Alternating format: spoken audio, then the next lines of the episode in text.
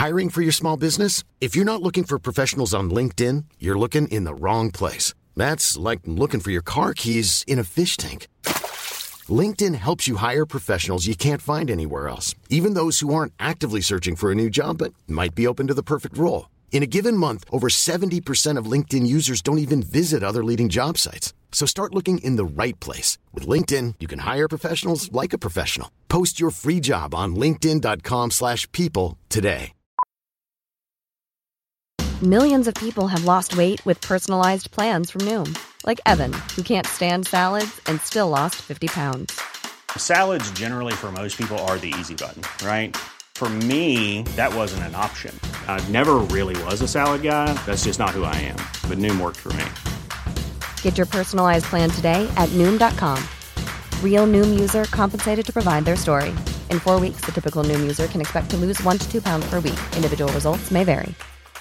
Hey, it's Ryan Reynolds, and I'm here with Keith, co star of my upcoming film, If, only in theaters, May 17th. Do you want to tell people the big news? All right, I'll do it. Sign up now and you'll get unlimited for $15 a month in six months of Paramount Plus Essential Plan on us. Mintmobile.com slash switch. Upfront payment of $45 equivalent to $15 per month. Unlimited over 40 gigabytes per month. Face lower speeds. Videos at 480p. Active Mint customers by 531.24 get six months of Paramount Plus Essential Plan. Auto renews after six months. Offer ends May 31st, 2024. Separate Paramount Plus registration required. Terms and conditions apply if rated PG. Buenas noches. Bienvenidos al Criminalista Nocturno.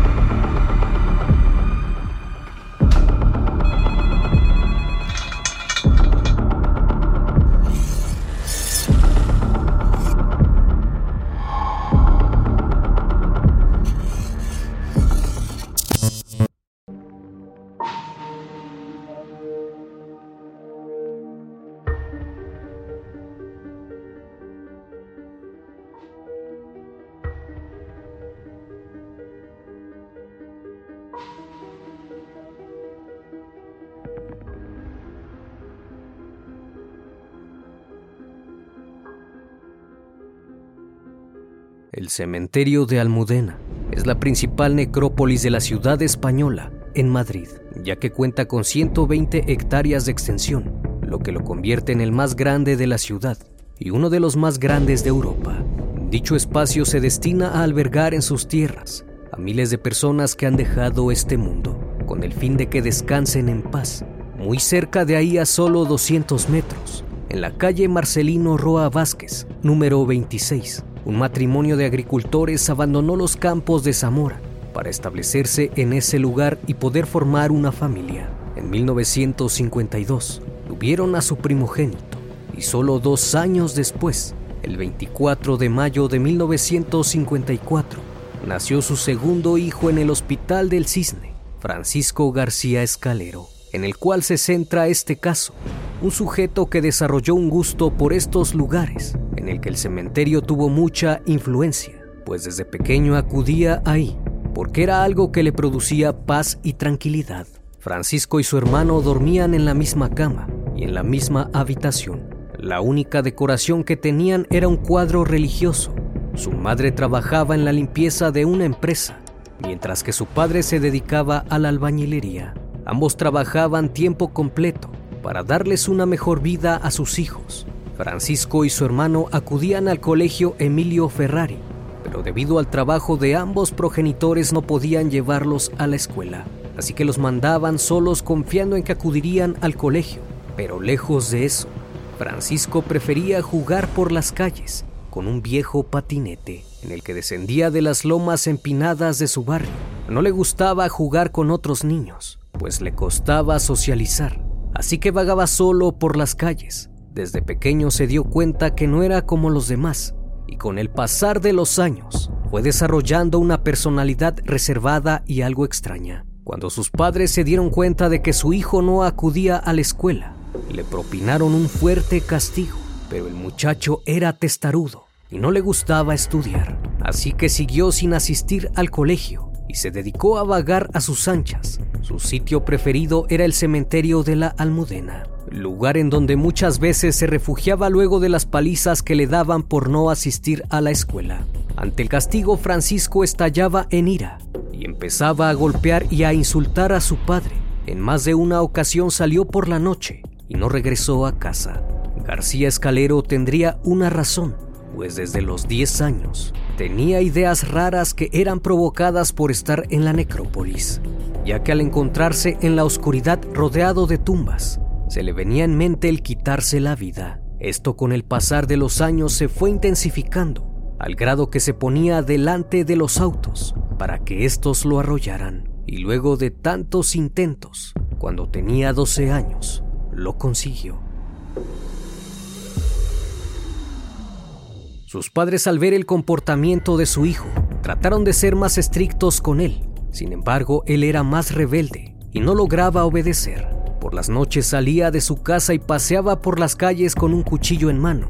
Buscaba casas abandonadas y algunas otras veces observaba de lejos a las parejas mientras estimulaba. Su actitud fue cambiando significativamente con el tiempo, tanto así que empezó a sufrir de manía persecutoria, pues creía que los vecinos hablaban de él y que todos lo observaban todo el tiempo. Siempre se le veía de mal genio y era casi imposible verlo sonreír. A la edad de 14 años, harto de las reprimendas de su progenitor, abandonó su hogar y empezó a ingerir alcohol, no menos de un litro de vino al día. Para subsistir optó por cometer pequeños robos y su refugio fue el cementerio de Almudena, donde acudía por las noches para dormir. Extrañamente el joven se sentía como en casa en una ocasión, bajo el influjo del alcohol y las drogas, le dio por desenterrar tres cuerpos, los cuales puso de pie para que le hicieran compañía y utilizó los ataúdes para dormir. Debido a que Francisco vagaba por las calles, conoció a muchas personas sin hogar y a muchos adictos, con los cuales se juntaba solo para delinquir. Cuando cumplió 16 años, consiguió trabajo como repartidor en una tienda Ahí conoció a una chica con la que salió por muy poco tiempo, pues su comportamiento tan extraño llevaron a la mujer a alejarse de él. Una tarde le dio por robar una motocicleta, sin embargo no salió como lo esperaba, pues fue detenido solo horas después. Luego de interrogarlo, la policía acudió a la casa de sus padres para informarles que su hijo estaba detenido y fue encerrado en un reformatorio, donde permaneció hasta 1973 al poco tiempo de salir, vuelve a las andadas y en compañía de otros tres sujetos, abusan de una chica que se encontraba con su pareja a las afueras de Almudena. Le roban sus pertenencias. El novio de la víctima es atado y obligado a ver la agresión. Luego de esto, la pareja acudió con las autoridades quienes montaron un operativo de búsqueda en contra de los delincuentes y una vez detenidos, son condenados a pasar 11 años en prisión pero lejos de que la cárcel los reformase, sirvió para acrecentar sus extraños comportamientos, pues de la nada empezó a escuchar voces y a tener delirios constantes. Los demás presos no se juntaban con él, pues podían notar que no era como los demás, puesto que era extremadamente raro. A los reclusos les permitían tener pájaros en jaulas, para olvidarse un poco del castigo que estaban recibiendo, pero Escalero tenía una extraña afición a él también le gustaba tener aves, pero él se sentía más a gusto teniendo pájaros muertos. Durante su estancia en la cárcel, se realizó diversos tatuajes entre los que destaca una tumba de color azul que lleva escrito en su interior, naciste para sufrir. Luego de pasar 11 años encerrado, el primero de julio de 1984 recupera su libertad. Para ese entonces García Escalero contaba con 30 años de edad. Tras su salida acude a la casa familiar y se lleva la sorpresa de que su padre ya no puede caminar, por lo que se la pasa postrado todo el día en cama. Para esos años Francisco intenta caminar y comienza a vivir nuevamente con sus padres, ayudando en lo que puede e incluso ayudaba a su progenitor a levantarse de la cama. Quiso ayudar también consiguiendo trabajo para apoyar a su familia monetariamente. Quería trabajar de camionero, pero no logró sacar su carnet de conducir debido a sus antecedentes penales y a su falta de conocimiento de las señales de tráfico, por lo que no se lo otorgaron. Así que se topa con la cruda realidad y le resulta imposible conseguir empleo. Entonces toma la decisión de acudir a una autoescuela. Sin embargo, sus ganas de aprender se desvanecieron muy rápidamente, pues lo volvió a confirmar por segunda ocasión no le gustaba estudiar. luego de su fracaso al conseguir empleo. En marzo de 1985, su padre fallece y deja de visitar a su madre. Entonces nuevamente comienza a andar por las calles, pero esta vez al ser mucho más grande de edad, logra juntarse con otros vagabundos, con quienes comparte sus experiencias dentro de prisión. Su personalidad hacía que muchos le dijeran loco, así que a menudo peleaba con ellos, pero todo terminaba en golpes e insultos, hasta que un día de agosto de 1987 se encontraba con un amigo suyo también vagabundo llamado Mario Román. Ambos decidieron pedir limosna para poder comprar alcohol. Luego de unas horas juntaron lo suficiente para la bebida y para algunas pastillas llamadas roinoles, la cual es ilegal, y se dirigieron a Almudena. Luego de consumir lo que habían comprado se quedaron dormidos. De pronto Francisco despertó, pues sintió un impulso dentro de él que le hizo levantarse. Las voces en su cabeza le ordenaban incesantemente que acabara con Mario. Así que tomó una gran piedra y la arrojó en su cabeza. Posteriormente sacó una navaja de bolsillo y lo apuñaló en más de una ocasión. Luego lo colocó cerca de la fogata que había hecho y se alejó del cuerpo. Después de eso, durmió como cualquier noche. Al día siguiente se despertó y se fue del lugar, pues apenas podía recordar lo que había hecho. Para ese entonces Francisco consumía cerca de 4 litros de alcohol por día. Iba por las calles como si no existiese, completamente perdido. Sus delirios fueron cada vez más en aumento, al grado que asegura que cuando se miraba en los espejos no se reconocía. Además que oía voces en su interior que le decían que tenía que asesinar y que tenía que ir a los cementerios. El 11 de noviembre de 1987 encontró a una mujer llamada María, la cual se dedicaba a ofrecer servicios íntimos. La convenció de ir con él a una furgoneta abandonada que se encontraba sobre la calle Alcalá, con García Noblejas. Una vez dentro sacó un cuchillo y acabó con ella de varias puñaladas. Después le cortó la cabeza misma que puso en una bolsa, salió de ahí y le prendió fuego a la furgoneta. Seguido de eso, paseó un día entero con la cabeza por las calles de Madrid, hasta que la arrojó en un pozo cerca de una cuesta que se encontraba en la avenida Arturo Soria. El 5 de marzo de 1988, un cuerpo es encontrado en un páramo cercano a la avenida Los Poblados, en el barrio Aluche, con múltiples cuchilladas, para ser exacto 54 y con una piedra de unos 30 kilogramos de peso en la cabeza. Dicho sujeto respondía al nombre de Juan Camara Baeza. Justamente un año después, el 19 de marzo de 1989, García Escalero se encontraba pidiendo limosna a la puerta de la iglesia Covadonga, junto con Ángel Heredero Vallejo. Tras terminar se dirigieron a una zona cercana, donde estuvieron bebiendo cerca de dos litros de vino. Francisco consumió sus famosas pastillas, hasta que de pronto las voces en su cabeza surgieron y un impulso lo cegó. Tomó una piedra del suelo y golpeó a su compañero por detrás de la cabeza en tres ocasiones, hasta que el cráneo se fracturó y cayó al suelo. Después lo apuñaló en 14 ocasiones. Juntó algo de periódico y mantas para posteriormente prenderle fuego, no sin antes cortarle las yemas de los dedos para borrar cualquier indicio. Solo tres meses después, Francisco se encontraba bebiendo en la zona de Hortaleza con otro vagabundo llamado Julio Santiesban Rosales. De pronto las voces en su cabeza le ordenaron actuar y con una navaja le cortó la carótida. Seguido de eso, le cortó su parte íntima para finalmente prenderle fuego a todo el cuerpo. Pasados estos acontecimientos, Francisco va por cuenta propia a un hospital psiquiátrico, con estadía de unos meses. A su salida acude a la casa de su madre y ésta lo recibe adornando su cuarto con figuras religiosas. Por las noches Escalero salía a profanar las tumbas de Almudena y fundía sus aberraciones con los cadáveres, teniendo intimidad con ellos. Una vez que lo descubrieron lo enviaron al Hospital Psiquiátrico Provincial de Madrid, pero de poco sirvió, pues luego de unas cuantas semanas volvía a salir. Durante sus ingresos al psiquiátrico, Escalero le explicó a los médicos que sentía la necesidad de asesinar y que no podía parar. Sin embargo, nadie le creyó y lo dejaron incluso sin recibir tratamiento. Fueron varias ocasiones que les dijo a los médicos que había asesinado a alguien, pero nadie le hizo caso. En septiembre de 1991, se encontraba reunido con un vagabundo que apenas conocía de nombre Juan. Mientras los dos bebían, Francisco tomó una piedra y lo golpeó en la cabeza.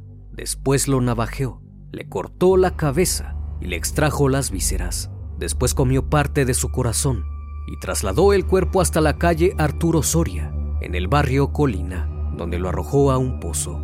Días después, Francisco García caminaba por un subterráneo de la avenida Brasilia Ahí observó a Lorenzo Barbas Marco, recostado en un colchón abandonado. Escalero obedeció las voces en su cabeza y se abalanzó sobre él, golpeándolo fuertemente y lo hirió en diez ocasiones con su navaja. Después fue por gasolina y lo incendió. Los años pasaban y Escalero no tenía remedio. A diario tomaba cinco litros de whisky y los delirios en su cabeza no podían parar. En 1992, ultimó a otro sujeto de nombre, Mariano Torresilla Estaire, a quien le cortó el dedo para poder robarle su anillo. Aplicó su mismo modus operandi y al final cortó su cabeza, sacó sus entrañas y lo arrojó al mismo pozo donde había arrojado a su anterior víctima. Pero no todos los ataques de Francisco salieron como esperaba ya que hubo una mujer que logró sobrevivir a su ataque, Ernestina de la Oca, una vagabunda con esquizofrenia. Se encontraba a las afueras de una tienda cuando Francisco y otro sujeto, de nombre Ángel Serrano alias El Rubio, la llevaron por la fuerza a un lugar solitario cerca de la calle Corazón de María, en el barrio La Prosperidad.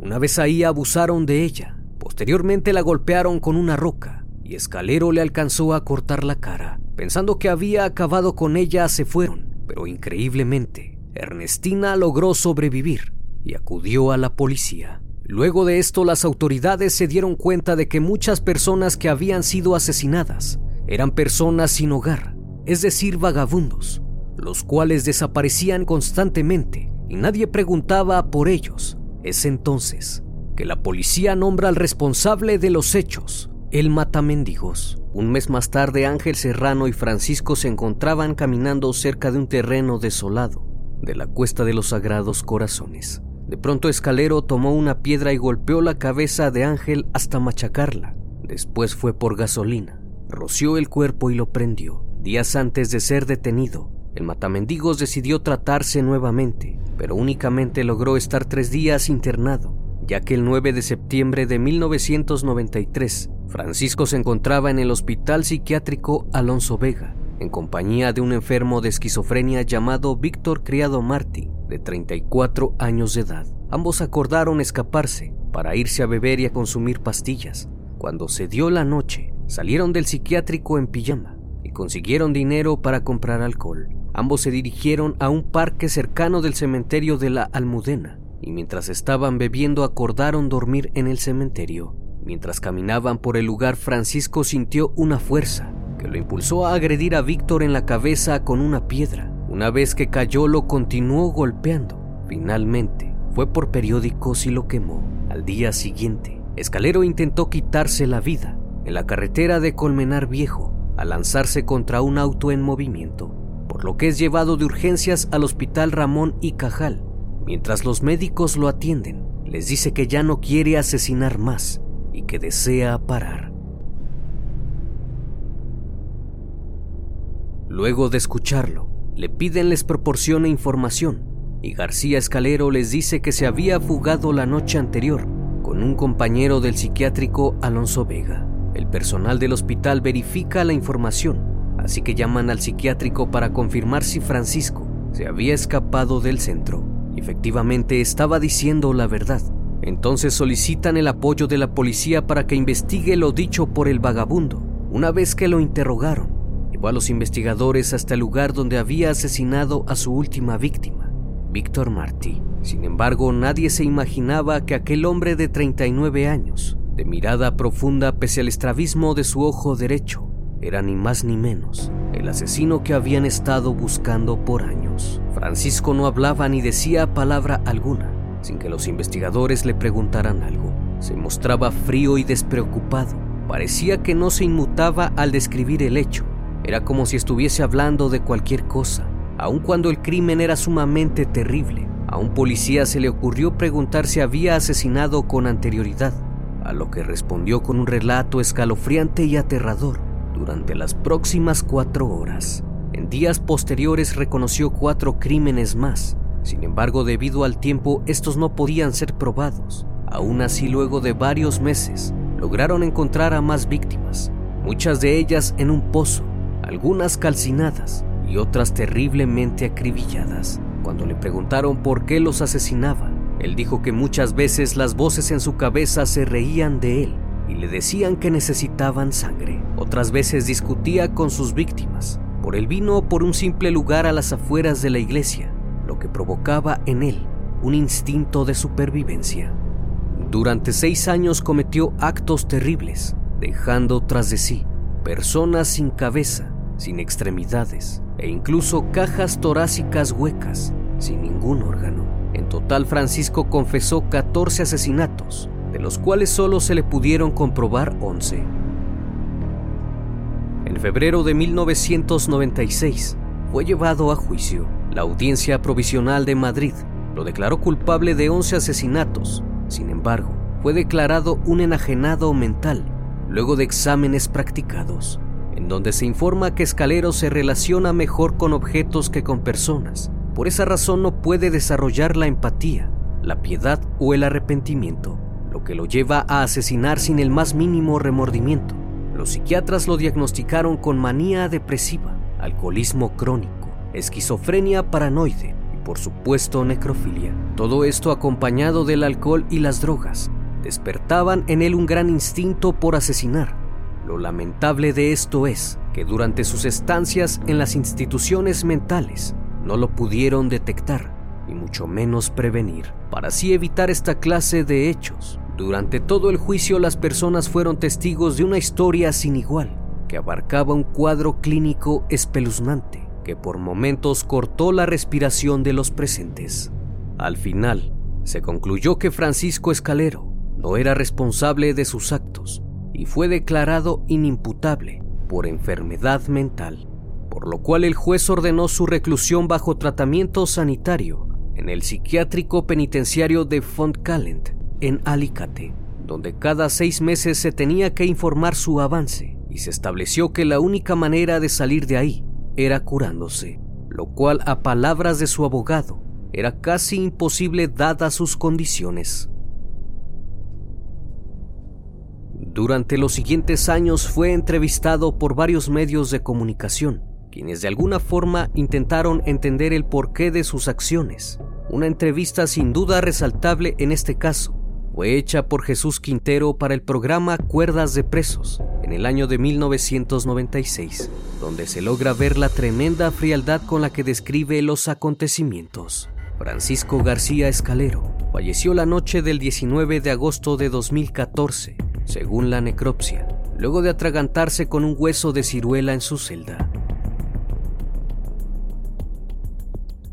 Como siempre, damas y caballeros, fue un gusto estar con ustedes esta noche. Espero que sigan pasando un excelente día y estén de lo mejor. Esto es El Criminalista Nocturno. Hasta la próxima emisión.